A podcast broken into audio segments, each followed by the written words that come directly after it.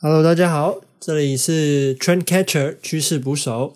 那我们今天要来一起讨论一件事，就是区块链会不会成功？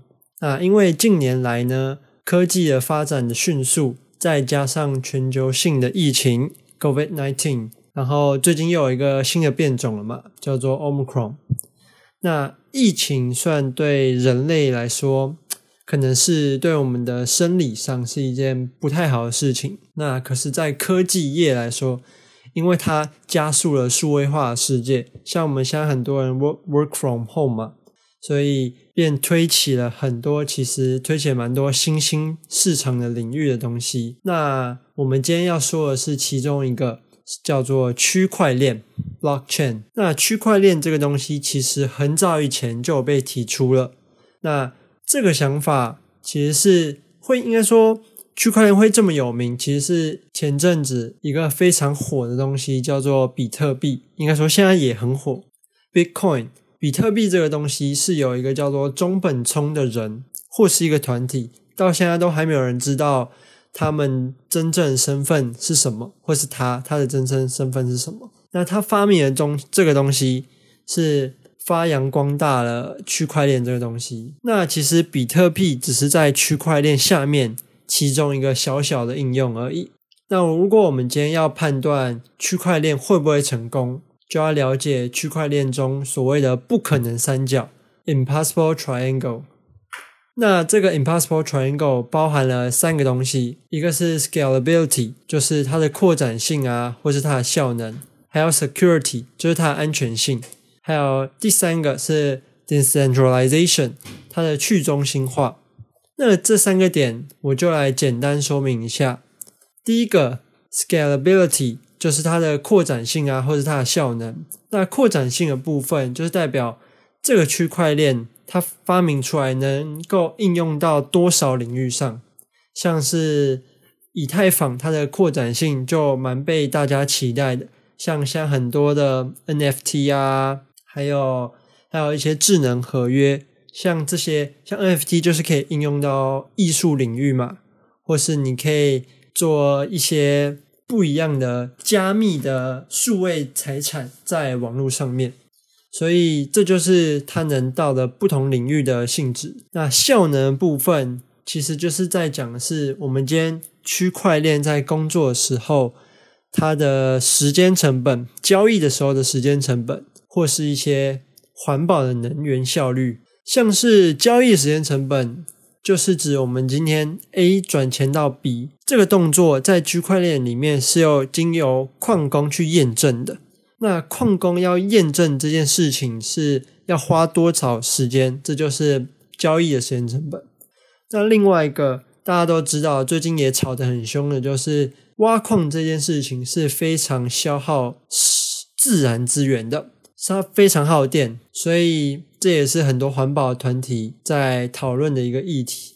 挖矿这件事情对我们地球到底是不是一件好的事情？那第二个 security 安全性，那这个就很简单嘛，就是在讲说我们今天的加密货币啊，或是我们的数位财产 NFT，或是我们现在储存这些东西的数位钱包，它能够被骇客入侵的困难程度。还有它的几率。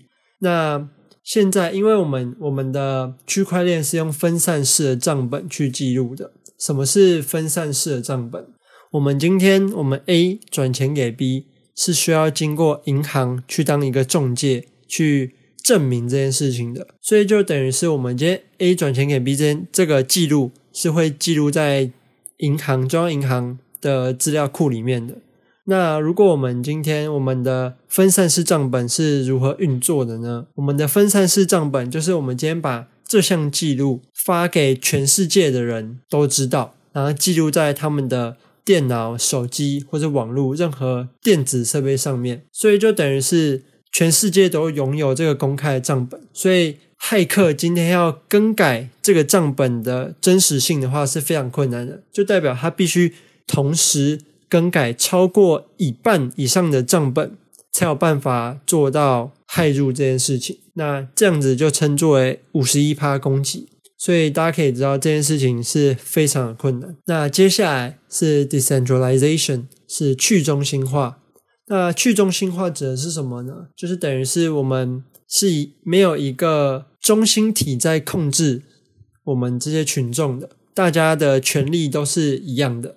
所以去中心化意味着去除第三方的监管，还有我们可以摆脱资本庞大的那些机构法人的控制。那这就是去中化、中去中心化的东西。那为什么它叫做不可能的三角？那其实就是指，因为我们这三件事情，我们的可扩展性与效能，还有安全性跟去中心化这三件，最多只能三取二。目前啊，目前最多只能三取二。那比特币就是选择了 security 安全性，还有 decentralization 去中心化这两项。那它是怎么达成这两项的呢？它利用的是一个叫做 proof of work，一个工作量证明机制，去实现一个很好的去中心化和高安全性。那所以它牺牲了它的扩展性跟效能嘛？因为扩展性的部分，比特币现在终究就只是一个用于储存价值的一个虚拟代码，是可以这样想的。所以它很难有。其他的发展的方向，像是就讲它的效能好了，因为有些人会觉得说，比特币既然它是一个货币嘛，那不是就像我们的法币一样是可以拿来交易的，它就是有用处的呢。那很遗憾的一件事情就是，第一点，比特币是一个数位代码，所以跟同样黄金跟钻石那些相比。它是它们一样都有一个价值储存的功能在嘛？可是差别就是在比特币跟它们相比是没有半点工业用途，像黄金啊，其实也是蛮多工业用途的，钻石也是。那既然加密货币想要像我们的法币一样交易，你就想说啊，没有没有工业用途也没关系啊，我可以拿它来去买一些东西啊，付钱啊，可以。但是有一个非常大的问题，就是它的交易的效率。我就提一下，目前 Visa 大家应该都知道，就是我们在刷那个卡嘛，Visa 卡，它每秒可以处理两万四千笔交易。那相比之下，比特币目前每秒只能处理七笔交易。那这样的效率很容易产生庞大的手续费，就等于是我今天可能 A 转钱转一百块。给 B，我用比特币转一百块给 B，结果必须付给矿工的验证费的手续费，甚至比一百块还要多。那这就会很难使比特币成为一个普遍交易用的货币。那接下来是我的一些个人观点，就是对于区块链这件事情会不会成功的问题上。虽然我刚刚都是讲比特币嘛，但是因为比特币目前是最知名的，认识比特币的人也比较多。甚至有些人是 知道比特币，可是不知道区块链。所以，其实比特币它是一个开头，其实后面有很多东西是更有发展性的。那比特币当然了，它现在价值那么高，我相信它自然有它的价值，还有它的信仰在。因为毕竟它就是第一个，就是人人常常知道嘛，第一个就是是一件非常有价值的事情。那如果我们要从区块链发展出一个杀手级的应用，那一定免不了不可能三角的这个考验。那这三项呢？我们刚刚讲的三项是安全性嘛、可扩展性，还有去中心化这三项。我个人觉得，decentralization 去中心化会是第一个被牺牲的。那这是为什么呢？其实。我觉得大家应该也很好理解。虽然说去中心化这件事情是区块链当初发展的时候是一个非常核心的特色，就是大家都觉得我们终于可以摆脱政府、可以摆脱银行那些大机构的控制，有我们自己民众的货币的感觉。那其实，毕竟我们人类发展这么久，都还是非常依赖中心化社会，所以如果没有得到政府机构，或是机构法人的支持的话，也很难有更好发展。因为就像前阵子，F B F B 是一个 Facebook 是一个拥有二十五亿约二十五亿人使用的一个社群平台嘛，他也想要发展一个自己的加密货币，就被政府机构他们很严重的去制止。虽然说，我觉得可能是开发出来可能是时间的问题，可是这很明显，因为这会让很多政府失去他们的控制性，所以。毕竟我们还是中心化的社会，所以牺牲去中心化这件事情，我认为会比苹果刘海还要更快习惯。所以我觉得可以关注在之后，如果区块链或是一些加密货币在有中心化组织介入之后的发展趋势，或是更好的，就是期待哪一个人。能够破解这个不可能的三角。那区块链这项技术，我觉得一定是未来趋势与普遍使用技术。其实现在已经蛮多实例在使用区块链这个技术了。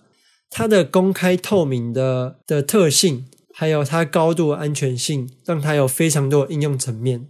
那任何一个很火的东西，我觉得一定会经过一个泡沫化阶段，因为目前太多投机客。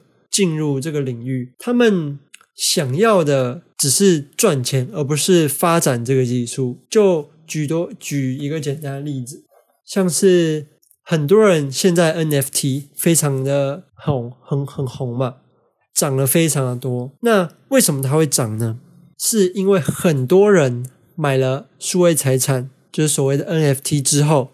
只是期待第二个人会出来用更高的价格跟他购买，而他不是期待一些他的价值啊，有生产性的价值。所谓有生产性的价值，就是指我们今天买了一块地，我可以在上面种田、种稻米，再把稻米拿去卖，那这就是一个有生产性的价值。那现在在很多 NFT 这些区块链的应用上面的买卖。他们都是在比谁不是最后留下来洗碗那个人，那那你就赢了。所以这件事情是很容易造成泡面泡沫的破裂。